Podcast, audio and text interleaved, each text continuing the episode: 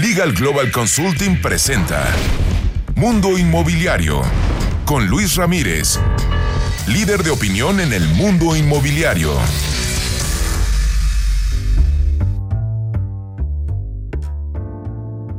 ¿Cómo le va? Muy buenas noches, soy Luis Ramírez, esto es Mundo Inmobiliario, lo invito a que nos acompañe. Durante la siguiente hora tendremos todas las noticias del sector inmobiliario. Recuerde que este programa se emite aquí por Imagen Radio y a través de Imagen Multicast a toda la República Mexicana los jueves 10 de la noche y los sábados, los sábados 2 de la tarde. Le cuento, le cuento que esta noche estaremos conversando aquí en la cabina con el ingeniero Eduardo Ramírez, quien es presidente nacional de la CEMIC, de la Cámara Mexicana de la Industria de la Construcción. También estará Fernando Soto Heico, conductor de este programa y director general de Tu Hipoteca Fácil en su termómetro inmobiliario. Usted ya conoce este termómetro, no se lo pierda. También estaremos conversando con José Medina Mora, quien es secretario general de la Coparmex. Importante esta entrevista acerca pues, de estos niveles de confianza que se han perdido en los empresarios prácticamente ya desde hace un par de años y con esta crisis, pues imagínese usted en qué niveles están. Al final del programa estaremos conversando con el arquitecto Francisco Martín del Campo, socio director de Arquitectoma. Además, insisto, las breves, las inmobiliarias recomendadas. Quédese con nosotros, síganme en mis redes sociales, Luis Ramírez Mundo Inmobiliario. Y esta noche, esta noche, a los primeros tres que manden un comentario a mi fanpage en Facebook, Luis Ramírez Mundo Inmobiliario, le voy a regalar mi nuevo libro, un ejemplar de mi nuevo libro que se denomina Reinventando los negocios inmobiliarios. Entre ahora a Luis Ramírez Mundo Inmobiliario en Facebook y las primeras tres personas tendrán este ejemplar. Quédese con nosotros. Continuamos. Editorial. Vamos a mi comentario editorial de esta noche de jueves y bueno, le cuento que el arrendamiento pues ha estado tomando fuerza en esta época del confinamiento. Me refiero a que pues las personas han postergado algunas su decisión de formar patrimonio, comprar un inmueble y esto pues ha hecho que los arrendamientos sigan con el dinamismo que tenían y como se había proyectado hace bastantes meses derivado de la situación económica que ya vivía nuestro país. En este contexto, los arrendamientos, pues sin duda, seguirán una vez que pase esta eh, cuarentena, este confinamiento, seguirán siendo, eh, pues digamos que los líderes dentro del sector inmobiliario. Le cuento, sin embargo, que también durante esta etapa ha ha habido un sinnúmero de atrasos en los arrendamientos. Empresas como Legal Global Consulting han eh, reportado aumentos de 300% en incumplimientos de inquilinos o inquilinos morosos, derivado de varias situaciones. Le cuento cuáles. Eh, la mayoría de estos inquilinos refieren que, pues bueno, no pueden acudir a hacer los pagos o no pueden acudir a cobrar, o también refieren que no les han pagado derivado, pues, de esta eh, distanciamiento social que se ha propuesto o indicado en prácticamente toda la República Mexicana. Pero, ¿dónde está la parte solidaria de los mexicanos? Bueno, también muchos propietarios, debo hablarle de un porcentaje de 20-25% de los propietarios de inmuebles han sido solidarios con los inquilinos y también se han elaborado cientos de convenios en los que justamente los propietarios pues han hecho descuentos desde el 25 hasta el 100%. Vamos, han condonado el mes de renta, por ejemplo, de abril y han propuesto también una reducción del pago del mes de mayo. Y pues bueno, eh, obviamente le cuento, le cuento sobre todo en qué escenarios eh, esto sucede mayormente en inmuebles comerciales, locales comerciales, plazas comerciales. También eh, a la incidencia es mayor en oficinas. Y en el tema residencial también ha habido mucha solidaridad de algunos propietarios que saben que sus inquilinos, pues bueno, van al día y que a lo mejor tenían o tienen un negocio que eh, por este distanciamiento social no les ha permitido abrir. Y bueno, pues realmente eh, hemos eh, celebrado cientos de convenios. Y lo que hay que destacar del arrendamiento es que, bueno, pues esas personas tienen que seguir viviendo en esos inmuebles y qué mejor que los propietarios justamente se vuelvan solidarios y entiendan esta situación económica por la que están atravesando muchos inquilinos.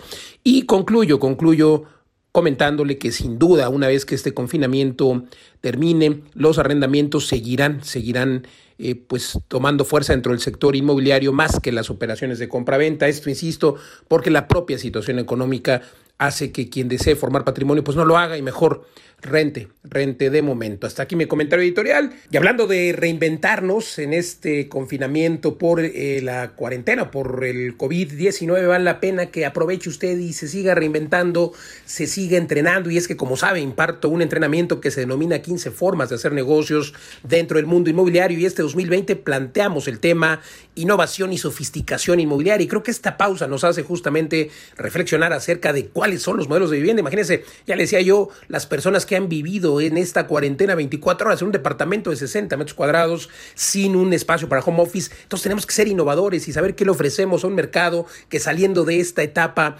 de encierro sin duda saldrá a buscar inmuebles mejor ubicados, inmuebles más grandes y es por ello que hay que innovar y hay que ser sofisticados en inversiones inmobiliarias. El sector inmobiliario permite un apalancamiento además que en esta crisis económica que se está viviendo, eh, pues los inmuebles son los que salen más favorecidos. De todo ello hablamos en un entrenamiento que dura 12 horas 12 horas en las que su servidor, junto con mi equipo de poder, estamos compartiéndole los secretos para innovar y sofisticar dentro del sector inmobiliario. Más de 3.000, más de 3.000 nuevos empresarios han sido formados, nuevos inversionistas, es el perfil, personas que tienen o que no tienen experiencia en el sector inmobiliario y quieren invertir justamente dentro de este sector o volverse profesionales aplicando más de 15 técnicas de estas que le enseñamos. De verdad, los rendimientos son muy, muy superiores a los que le podría dar cualquier otro activo. Y estaremos este domingo, más bien sábado 25 y domingo 26 de abril, para que usted no tenga que ir, lo vamos a hacer de forma virtual. Es lo que se está estilando hoy en esta eh, en este 2020, sobre todo gracias al COVID-19, pero de verdad, además el precio es por una cuarta parte del valor presencial, pero con el contenido idéntico o incluso mejorado, porque tendremos más tiempo de estar compartiendo los secretos, su servidor y mi equipo poder. Así es de que aproveche este precio de regalo con el objetivo de que usted se capacite y termine esta cuarentena y empiece en cuanto termine a hacer inversiones y negocios inmobiliarios. Le repito, el entrenamiento virtual, los dos días de 9 de la mañana a 3 de la tarde estaremos conectados vía una plataforma que permite pues justamente que nos estemos viendo las caras y nos estemos escuchando todos, pero sin manteniendo la sana, la sana distancia. Así es que lo invito a que nos acompañe en toda la República Mexicana y en otros países. Eh, además, a las primeras personas, a las primeras 20 personas que manden un mensaje ahora, les daremos todavía un 50% de beca para que obtenga su libertad financiera. Acompáñeme, ahí nos vemos. La entrevista.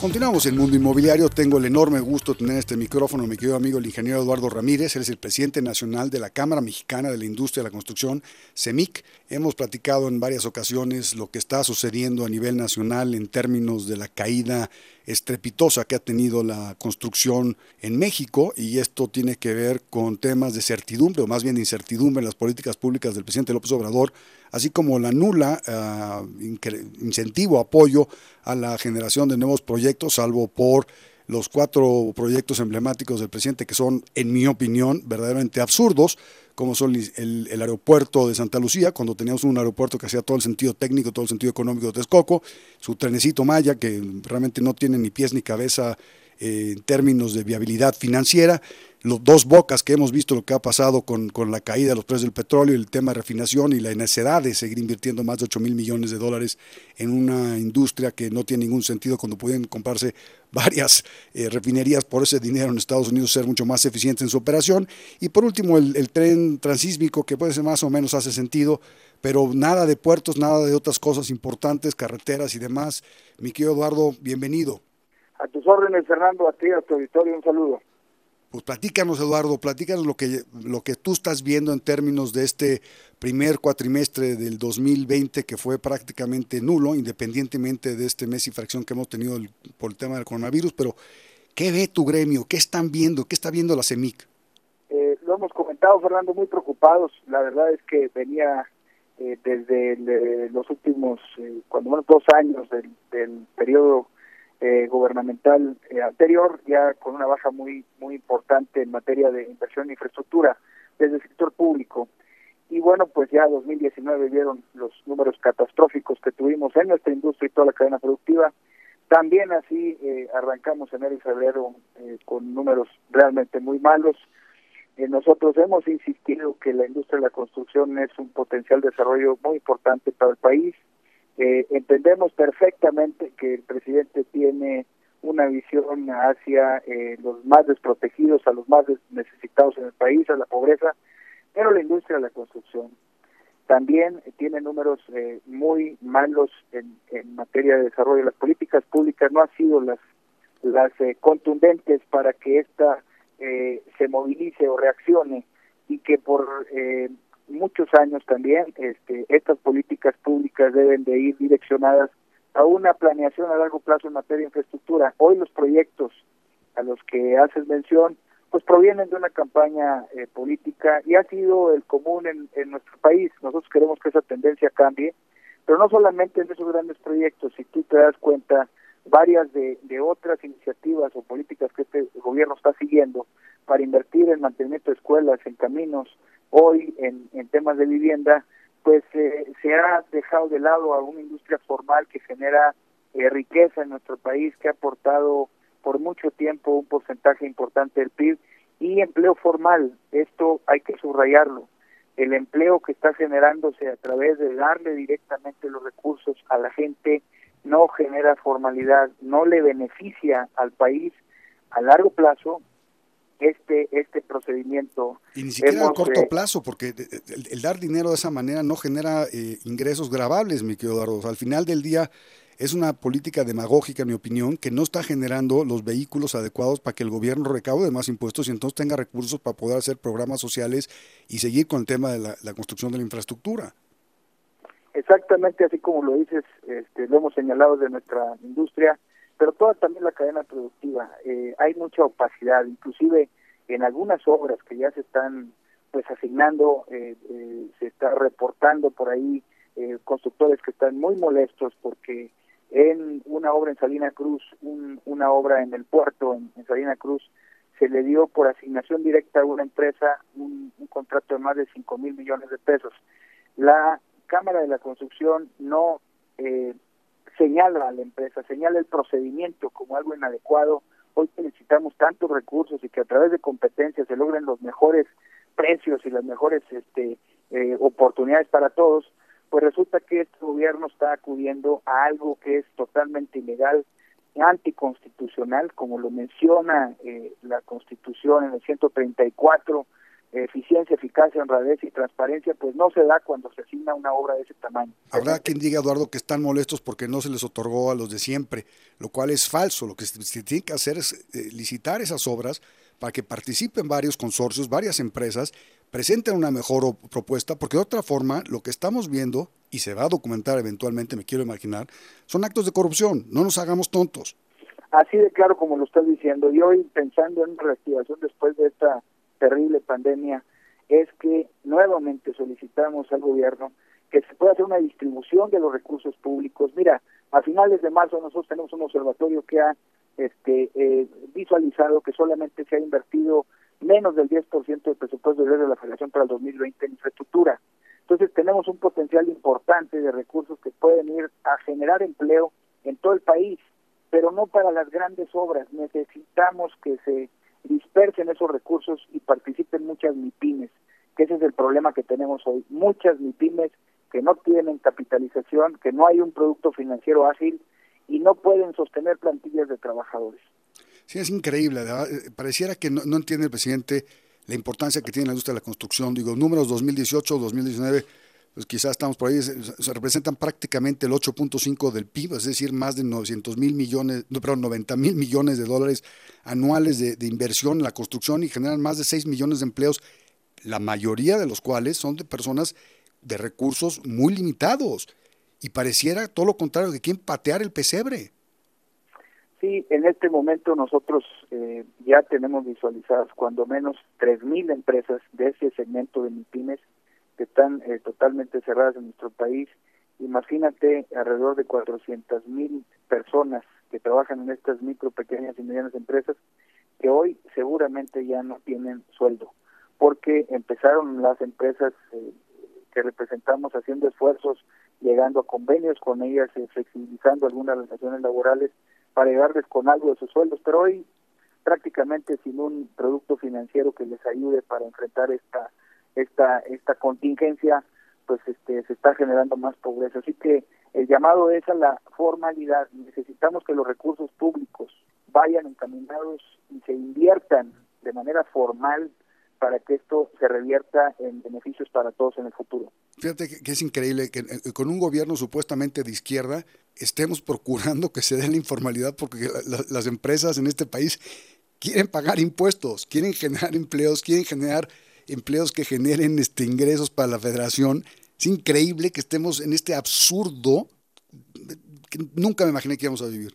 Y también es que nosotros hemos insistido que las empresas pueden demostrar eh, perfectamente lo que han facturado en los últimos dos o tres años y la cantidad personal que tienen y con ellos eh, eh, eh, armarles un producto financiero pues que por supuesto no se limite a 25 mil pesos que posiblemente para una micro con dos trabajadores posiblemente le alcance para un mes necesitamos productos un poquito más robustos que le ayuden a enfrentar esta caída tan fuerte pero sobre todo prepararnos para esta, esta eh, reactivación. reinicio, reactivación, pero no lo estamos haciendo. Hemos insistido en que todos los recursos públicos deberían hoy estar felicitando. Es que es increíble que estemos pidiendo a un gobierno que supuestamente está luchando en contra de la corrupción que liciten, que hagan transparentes procesos de adjudicación de obra pública en lugar de estarlo asignando a sus cuates. Y me, perdón, pero me encabrona el hecho de saber que eh, están utilizando este doble discurso que afecta a empresas que tienen muchos años trabajando. Eduardo, mi querido amigo, me tengo que, despedir de ti porque el tiempo se nos acaba. Gracias por estar con nosotros. Te vamos a buscar muy pronto y te pido por favor que estos micrófonos los hagas tuyos sin lugar a duda en todo lo que necesites. A tus órdenes, Fernando, siempre atentos y muchas gracias por tu tiempo. Un fuerte abrazo, Eduardo. Abrazo, hasta luego, gracias. Estás escuchando Mundo Inmobiliario con Luis Ramírez, experto en negocios inmobiliarios. Regresamos. Estás escuchando Mundo Inmobiliario con Luis Ramírez, experto en negocios inmobiliarios. Regresamos. Termómetro hipotecario con Fernando Sotogey. Bienvenidos a Termómetro Inmobiliario, soy Fernando Soto Hey. Me da muchísimo gusto estar con ustedes en esta noche de jueves 7 de mayo, mi cumpleaños por cierto. Me da muchísimo gusto estar con ustedes platicando de los temas inmobiliarios importantes que tenemos en México.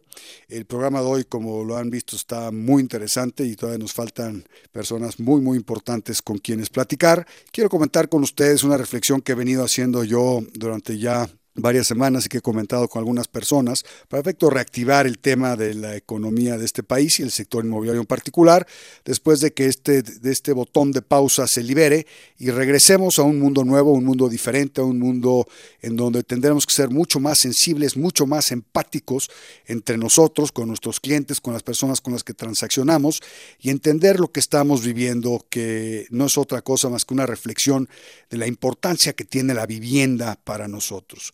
Importante reactivar el sector de la construcción de la vivienda. ¿Por qué? Porque después de la enorme cantidad de despidos que hemos tenido, quienes ya estiman arriba de un millón de personas que han perdido el empleo, a estas fechas de mayo, es importante nosotros entender que si bien es cierto que muchas de, estos, de estas personas, de estos empleos se han perdido, se van a recuperar a través de la reactivación económica, pues muchos de ellos quizás sean con niveles de ingresos inferiores y esto va a tener un impacto en el corto y quizá mediano plazo para aquellos que quieran comprar casas y departamentos utilizando los beneficios del crédito hipotecario. He hecho este planteamiento a diferentes personas y básicamente son tres, tres puntos básicos para reactivar el tema de la vivienda. Lo primero es que desde el punto de vista de la de Bancos de México, que he platicado con mi amigo Enrique Margain Pittman, eh, por primera vez, y miren que yo soy enemigo de los créditos a más de 15 años, debemos estar considerando tener créditos hipotecarios a 30 años. ¿Por qué créditos a 30 años? Porque van a ser los que van a permitir que las personas que están comprando su primera vivienda hoy tengan acceso a una vivienda con una mensualidad significativamente más baja que lo que sería el de crédito a 15 años, y eso va a permitir con el ingreso castigado que tienen tanto los funcionarios públicos como las personas en la iniciativa privada, puedan tener acceso a un crédito para comprar vivienda. ¿Por qué? Porque recordemos que entre más largo es el plazo, menor es la mensualidad y menor es el ingreso requerido para comprar esta casa. Entonces, la primera propuesta es que la Asociación de Bancos de México diseñe productos de crédito hipotecario a 30 años eh, de una forma que si bien no va a permitir una amortización de capital muy significativa como sea el de 15, sí va a permitir que las personas compren casas, empiecen a amortizar y tengan este beneficio de la plusvalía en el tiempo. Esa es una primera propuesta concreta mía que he venido haciendo y que seguiré eh, promoviendo con diferentes organismos y diferentes personas.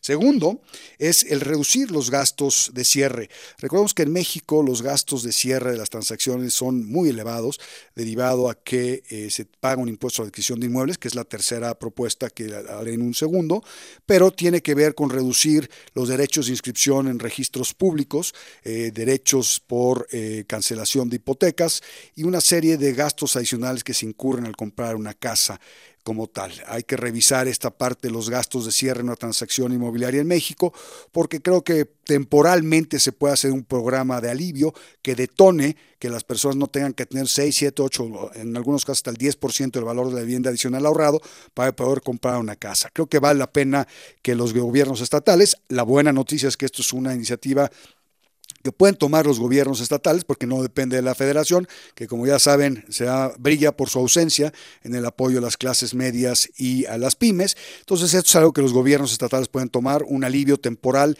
en términos de gastos de cierre. Y esto tiene que ver con el tercer punto, que es el eliminar o reducir el impuesto a la adquisición de inmuebles también de forma temporal, quizás durante el 2020 y parte del 2021. ¿Para qué? Para que las personas puedan comprar casi departamentos y con esto poner uh, el dinero en movimiento en la economía y de esta forma ayudar a la formación de patrimonios, fortalecer las clases medias, que recordemos la base de las clases medias, además de una magnífica educación, es el poder tener eh, un patrimonio propio a través de una casa o un departamento. Esto es muy importante que no lo dejemos de ver. Entonces, esto es algo que yo veo claramente que el sector inmobiliario se puede hacer para reactivar la inversión en vivienda eh, de todos los niveles y esto es algo que afortunadamente no depende del gobierno federal, depende estrictamente de los gobiernos estatales y la Asociación de Bancos de México en el diseño de productos a 30 años que pueden ser muy, muy, muy interesantes. Por otro lado, tengo que decirlo, ya saben, yo soy muy crítico de las ocurrencias de esta administración, ocurrencias sin sentido, ocurrencias sin soporte técnico, y sigo muy preocupado por esta actitud del gobierno eh, mexicano, el gobierno que encabeza el presidente López Obrador, de hacerse de oídos sordos y de ojos ciegos a la realidad que estamos viviendo en el país y la crisis que estamos enfrentando.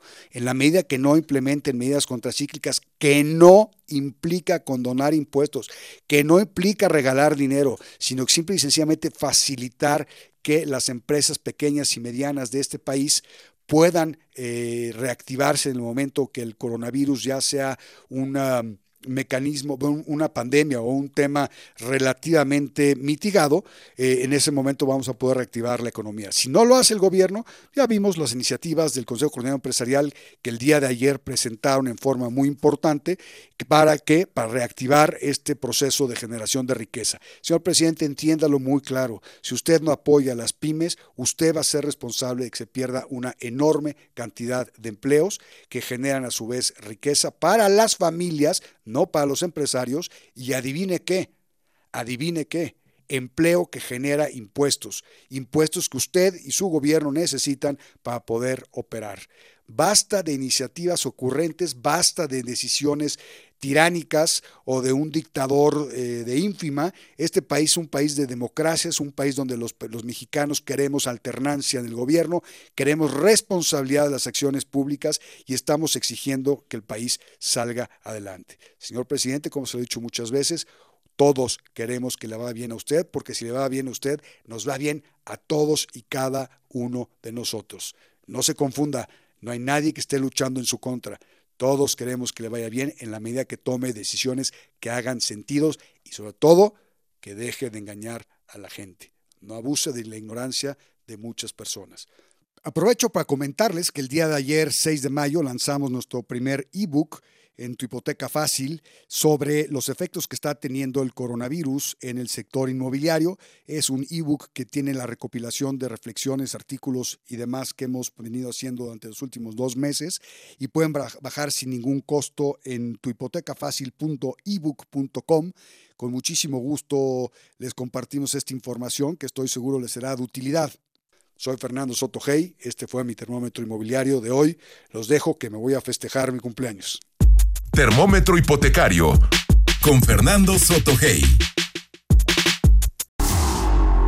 La entrevista.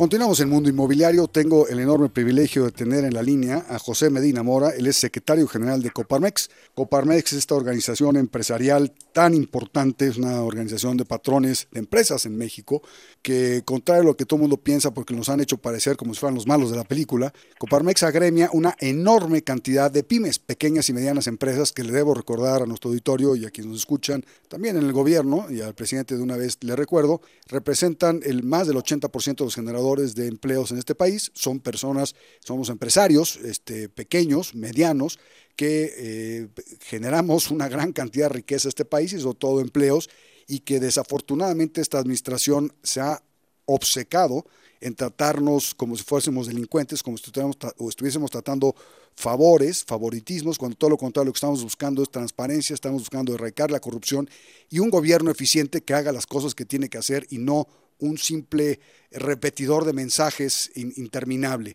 Mi querido José, bienvenido. Muchas gracias. Y pues sí, reforzando, este país funciona a partir del el sector productivo que lo formamos las empresas, en donde desde luego hay emprendedores y también trabajadores, y en conjunto es que logramos eh, producir, generar empleo, con esto el crecimiento económico, y así es como se logra el desarrollo del país, ¿no?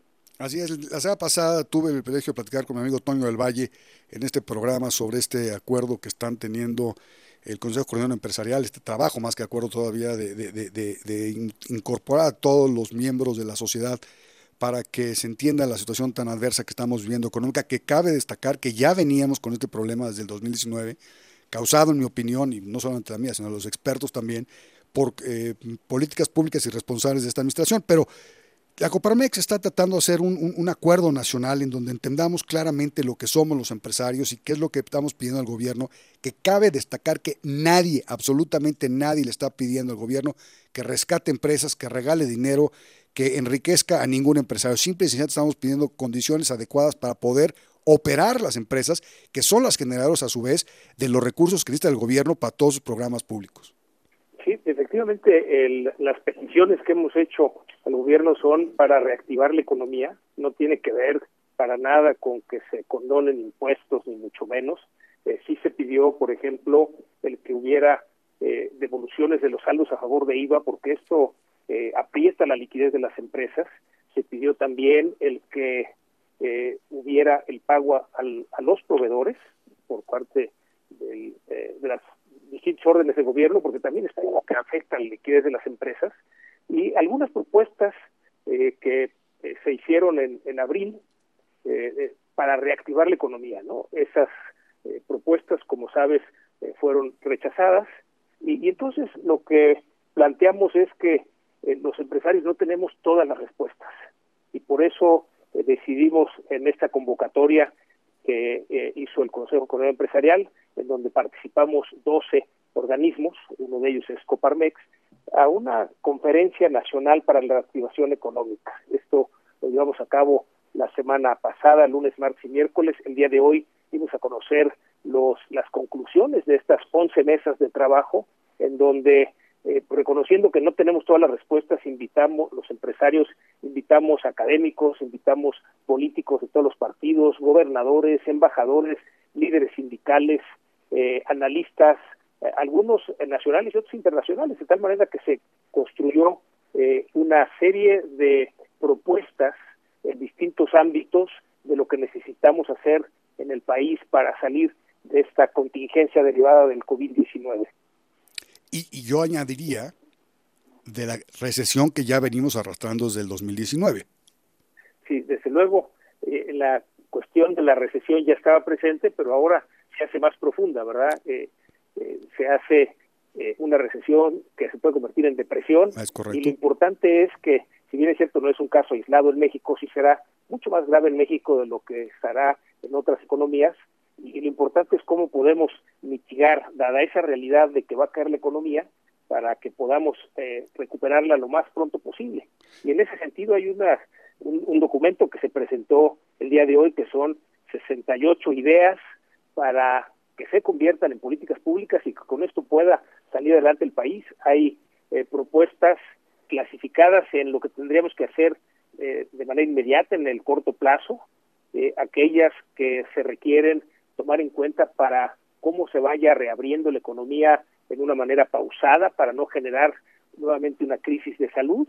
Y finalmente, lo que nos enfocamos más en la mesa de Coparmex, que son estas propuestas de mediano y largo plazo para detonar el crecimiento económico, eh, que tiene que ser acompañado de un desarrollo social. Y es quizá esta parte eh, un elemento que fue señalado por varios de los panelistas, ¿no? que no podemos regresar a pensar que con el simple desarrollo económico se resuelven los problemas de este país. Necesitamos que este desarrollo económico vaya acompañado del desarrollo social. Nos lo dijeron de muchas maneras, una economía solidaria, una economía que sea incluyente, eh, pero finalmente sí tenemos que hacernos cargo de que este desarrollo sea para todos los mexicanos. Claro, y el desarrollo social, eh, Vicky José, al final del día es un desarrollo en donde se permite eh, la propia estructura de, la economía y, y, el marco legal de que se generen clases medias sólidas, de que se genere esa certidumbre que permite a las clases medias sólidas crecer y desarrollarse. Y eso no se logra si no tenemos educación. El problema es que este país desafortunadamente carece de una educación pública de calidad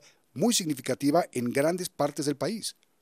Fíjate que en este tema es interesante, digamos, que la solución de largo plazo que se planteó en estas mesas precisamente la educación, una educación de calidad, una educación que sea incluyente, y que eso es lo que en el largo plazo nos va a servir. Sin embargo, para llegar ahí, pues hay otros eh, problemas que tenemos que resolver.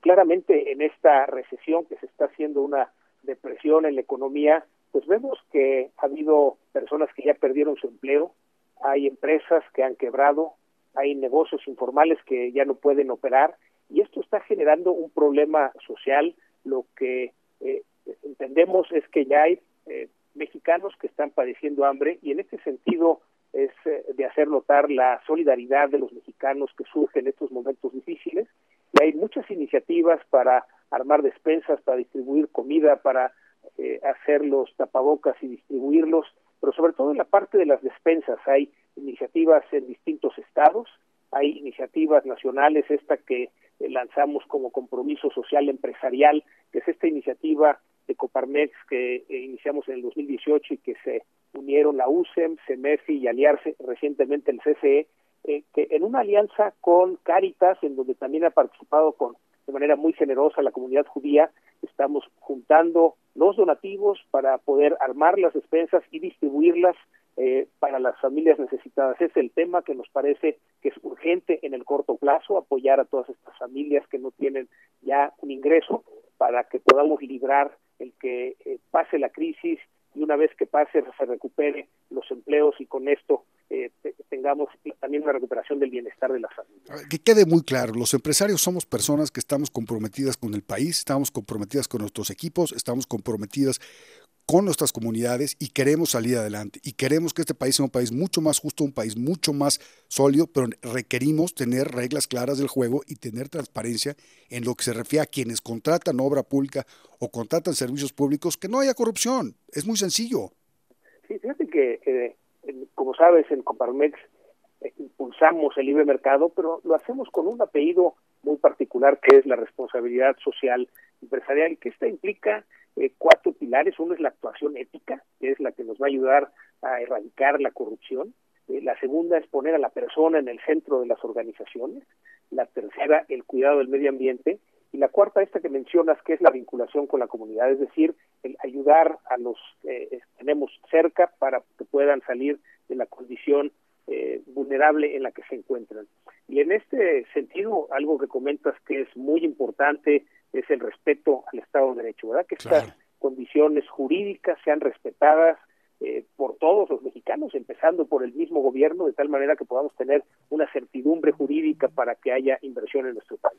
José, se nos acaba el tiempo, te agradezco muchísimo este mensaje de Coparmex, muy, muy, muy contundente, muy claro, en donde estamos dejando ver que los empresarios quieren seguir invirtiendo en México, quieren seguir generando empleos, quieren seguir pagando impuestos, pero necesitamos que las cosas hagan sentido.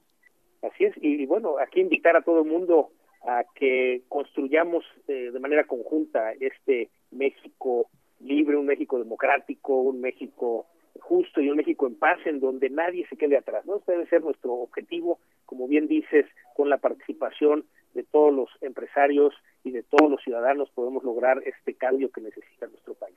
Muchísimas gracias a José Medina Mora, secretario general de Coparmex, por estar con nosotros. Continuamos en Mundo Inmobiliario. RIMAX presenta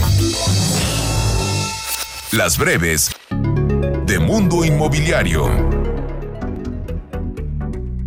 De acuerdo con el indicador de confianza empresarial de la construcción, hubo una baja de 11.5 puntos comparado con el mes de abril del año pasado, por lo que ha alcanzado por 18 meses consecutivos una posición por debajo de los 50 puntos. Cabe subrayar que la confianza para invertir en este momento en el sector de la construcción cayó 20.5 puntos anuales.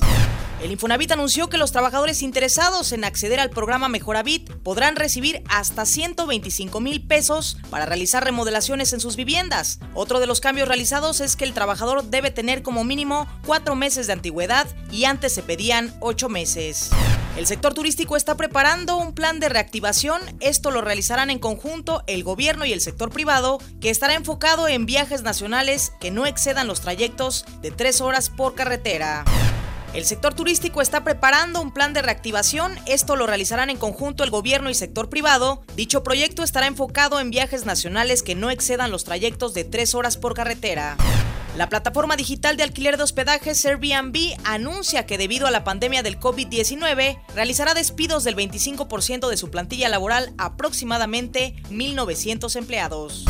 De enero a marzo, Liverpool tuvo una caída de 3.3% en sus ventas totales, sin embargo, hubo un incremento de 26.5% de las ventas por canales digitales y aproximadamente 93% de los pedidos se surtieron desde almacenes, por lo que los tiempos de entrega disminuyeron 30%.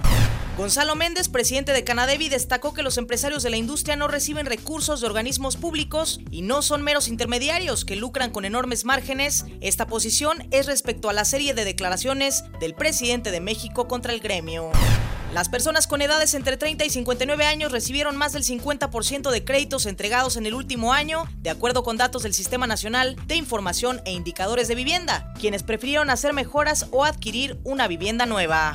Tras la suspensión de actividades en el sector de servicios, comercio y turismo por la pandemia de COVID-19, en el periodo del 17 de marzo al 30 de abril se han registrado pérdidas por 449.236 millones de pesos, de acuerdo con datos de Concanaco Servitur.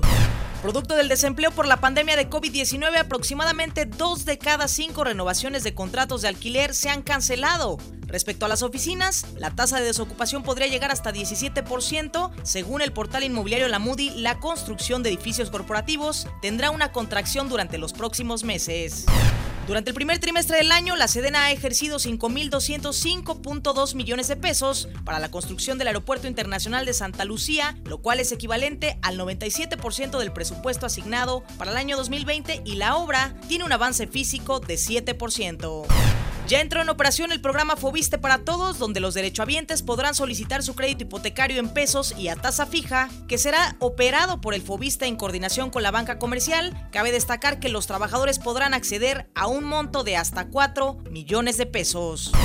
Derivado de las medidas dictadas por el gobierno para combatir la pandemia del COVID-19, provocó un desplome en la demanda de espacios corporativos de oficinas en la Ciudad de México de 57% comparado con abril del año anterior, además de altos volúmenes de desocupación, precios a la baja y tasas de vacancia al alza. Esto de acuerdo con la plataforma Solili. La SEDATO anunció que se ampliaría el programa de mejoramiento urbano para atender a 68 municipios del país y contará con un presupuesto de 28.661 millones de pesos para acciones como mejoramiento integral de barrios, ampliación, mejoramiento o sustitución de vivienda, entre otros. De acuerdo con Tienda Tech, del 28 de febrero al 3 de mayo hubo una baja de 89% en el tráfico de personas en las plazas comerciales de la región norte de México, así como 86% en la región centro del país. Recordemos que algunas tiendas cumplieron un mes del cierre de actividades. Una de las tendencias posteriores al COVID-19 será que la casa se convertirá en el nuevo lugar de trabajo y habrá un efecto en el diseño para los nuevos proyectos, específicamente en infraestructura de redes, voz y datos, así lo mencionó Jesús Ramón Orozco de la Fuente, director general de TINSA. Y en la nota curiosa de hoy, le platico que la nueva sede del Grupo de Conservación de Energía y Protección de China será construida por la firma Zaha Hadid Architects, por lo que será el edificio más verde de Shanghái, que será un rascacielos de uso mixto conformado por tres torres con oficinas, restaurantes, tiendas y lugares recreativos conectado por un parque a la ciudad. Hasta aquí las breves. Remax presentó. Consejo Fiscal por Rebeca Godínez, experta en Derecho Fiscal Inmobiliario. Sabía que deberá cubrir el impuesto sobre la renta por adquisición de inmuebles en caso de que el precio de venta sea inferior al valor catastral o al valor del avalúo de la propiedad que compre. La tarifa de este impuesto es del 20% sin deducción alguna entre la diferencia del avalúo y el precio de venta, siempre y cuando esta diferencia sea mayor al 10% del precio. Contacta a Rebeca Godínez en rebeca.godínez.lgc.com.mx.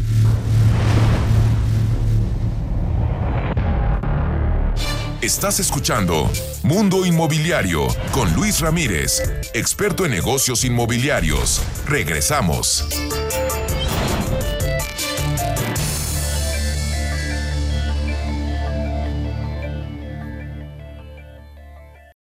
Estás escuchando Mundo Inmobiliario con Luis Ramírez, experto en negocios inmobiliarios. Regresamos. Platicando con...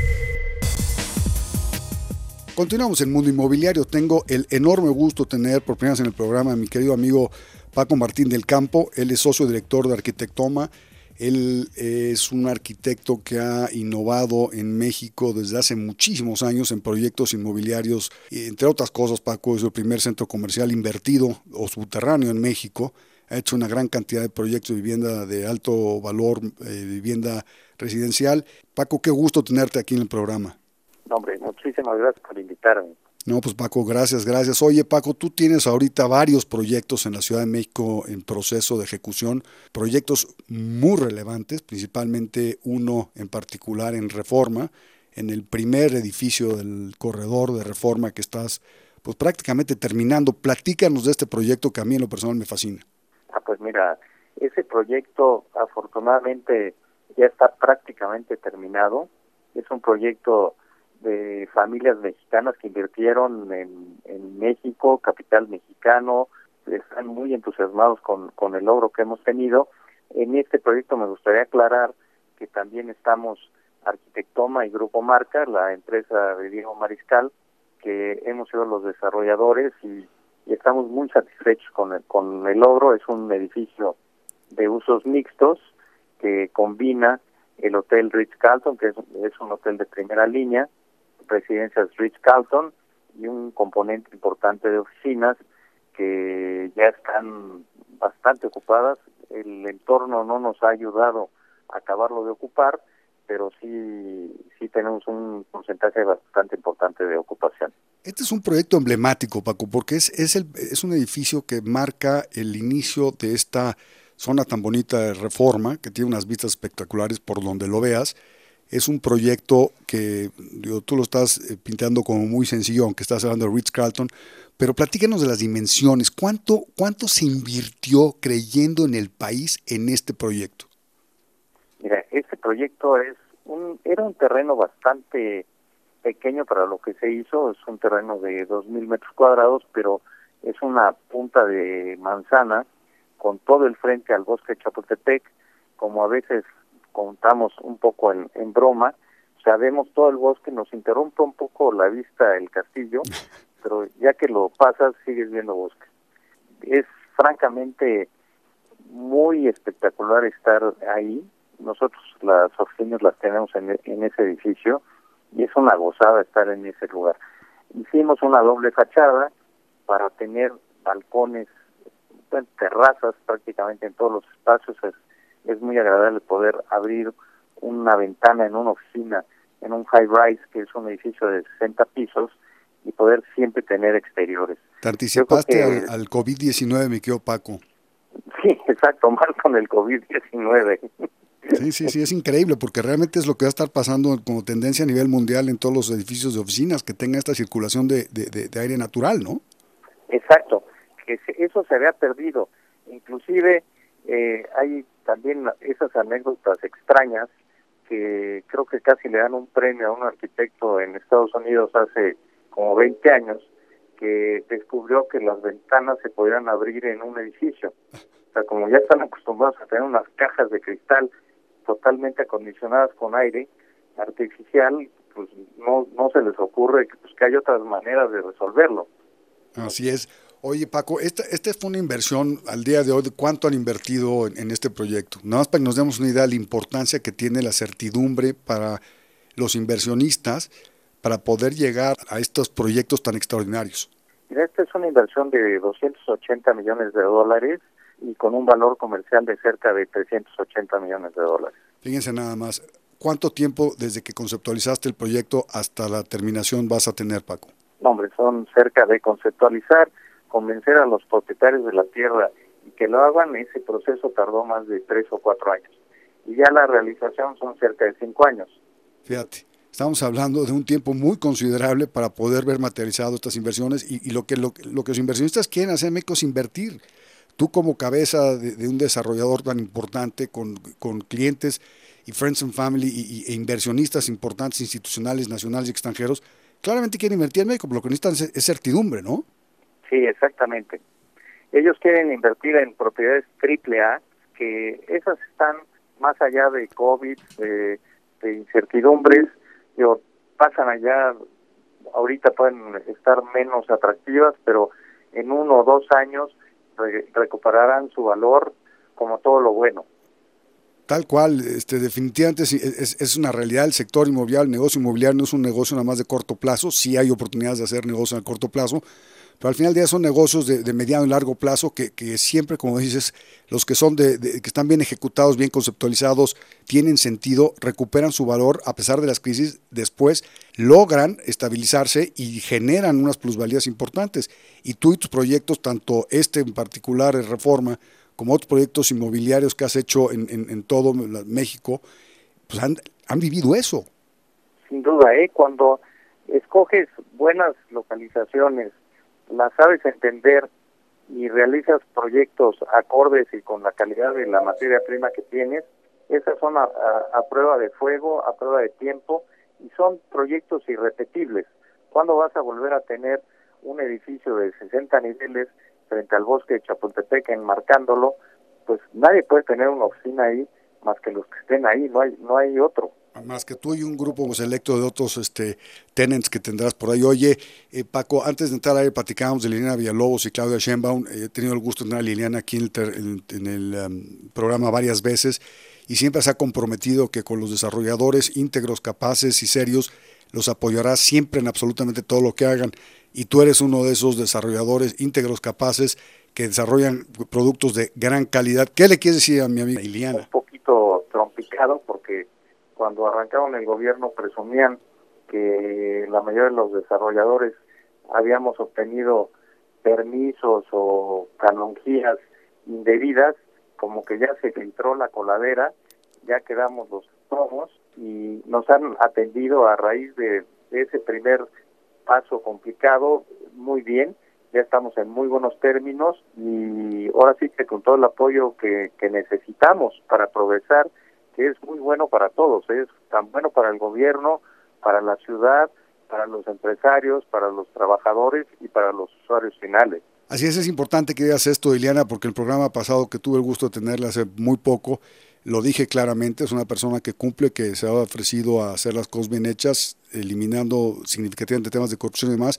y lo ha hecho, así que me da gusto oírlo de un desarrollador como tú, mi querido Paco, ¿Dónde encuentran tus proyectos? ¿Dónde encuentran tus proyectos de vivienda? Porque tienes varios proyectos de vivienda que ya no pudimos platicar porque el tiempo se nos acabó. Pero ¿dónde te encuentran, mi querido Paco? No, pues siempre, siempre estaremos aquí, mi querido Fernando, y cuando quieras este, platicamos de todo lo que tenemos y seguimos seguimos trabajando, seguimos rediseñando y recomponiendo los proyectos para la nueva fase tan complicada que se nos va a presentar en un futuro. Pues señores, si están pensando invertir en eh, vivienda de muy buen nivel, de muy buena calidad, proyectos de primera, sin lugar a duda, Arquitectoma es una opción extraordinaria y Paco Martín del Campo es una persona íntegra en todos sentidos que los va a guiar durante ese proceso de inversión con su equipo. Muchísimas gracias, Paco. No, muchísimas gracias a ustedes por el espacio. Continuamos en Mundo Inmobiliario. Mundo Inmobiliario con Luis Ramírez, líder de opinión en el mundo inmobiliario. Continuamos el mundo inmobiliario y déjeme recomendarle que si usted requiere de tener un asistente, de tener seguridad durante sus recorridos y sobre todo de tener todas sus propiedades listas para compartir con un clic a través de WhatsApp, de Facebook, directo con su cliente o de un correo, necesita tener un CRM, el CRM de los inmobiliarios. Le hablo de Calmena. En Calmena podrá encontrar usted el solucionador a través de todas sus herramientas, el solucionador de todos estos detalles para que usted pueda operar su negocio inmobiliario. Calmena.mx, sin duda, el software de los inmobiliarios o el CRM de los inmobiliarios. Inmobiliarias recomendadas. Es un gusto compartir nuestras inmobiliarias recomendadas con quienes desean comprar, vender o rentar y buscan acercarse con los expertos. Y el día de hoy iniciamos en la Ciudad de México con la inmobiliaria Remax Patrimonial, ubicada en Doctor Jorge Jiménez Cantú, Espacio Esmeralda, en Atizapán de Zaragoza, Estado de México. Si usted está interesado en agendar una cita, puede llamar al teléfono 2151 5555 o bien visitar su página web en remax.com.mx, diagonal patrimonial. Ahora viajamos directamente hasta Guadalajara y justamente en esta bella ciudad se encuentra la inmobiliaria MB Casa Creativa, ubicada sobre Efraín González Luna, número 2357, en la colonia Arcos. El teléfono de la inmobiliaria es 33 3146 6132. Ahí podrá agendar una cita y conocer todos los detalles, aunque también podrá hacerlo a través de su página web en www.mbcasacreativa.com. Regresamos nuevamente hasta la capital en donde se encuentra Ángelus Inmobiliaria, ubicada sobre Miravalle número 705 en la colonia Portales Oriente. El teléfono de la inmobiliaria es 55 32 62 49 y su página web www.angelusinmobiliaria.com en donde podrá consultar todos los detalles, aunque recuerde que ya estamos posteando las inmobiliarias recomendadas en nuestras redes sociales. Ahora nos desplazamos rápidamente hasta Monterrey, en donde se encuentra Alfa Regia Inmobiliaria, ubicada sobre Plaza Las Misiones en Avenida Manuel L. Barragán, número 601, lote 17, en la colonia Las Misiones. Para solicitar informes, comuníquese al teléfono 811-298-1036 y 8881-9024, aunque también puede consultar su página web en www.alfaregia.com. Y ya para finalizar, estamos de vuelta en esta hermosa capital desde donde le sugerimos que visite la inmobiliaria CO 83 Inmobiliaria and Constructora SA de CB, ubicada sobre calle Emerson número 304 en la colonia Polanco. El teléfono de la inmobiliaria es 55 27 28 14 85. Ya lo sabe, agenda una cita o consulte su página web en www.co83.mx. Esto fue todo por hoy. Soy Luis Ramírez. Lo invito a que nos escuche la próxima semana. Recuerde aquí todos los jueves, 10 de la noche y los sábados, 2 de la tarde, por Imagen Radio. Muchas gracias. Legal Global Consulting presentó Mundo Inmobiliario con Luis Ramírez, líder de opinión en el mundo inmobiliario. Escúchanos el próximo jueves y sábado de 2 a 3 de la tarde por Imagen Radio.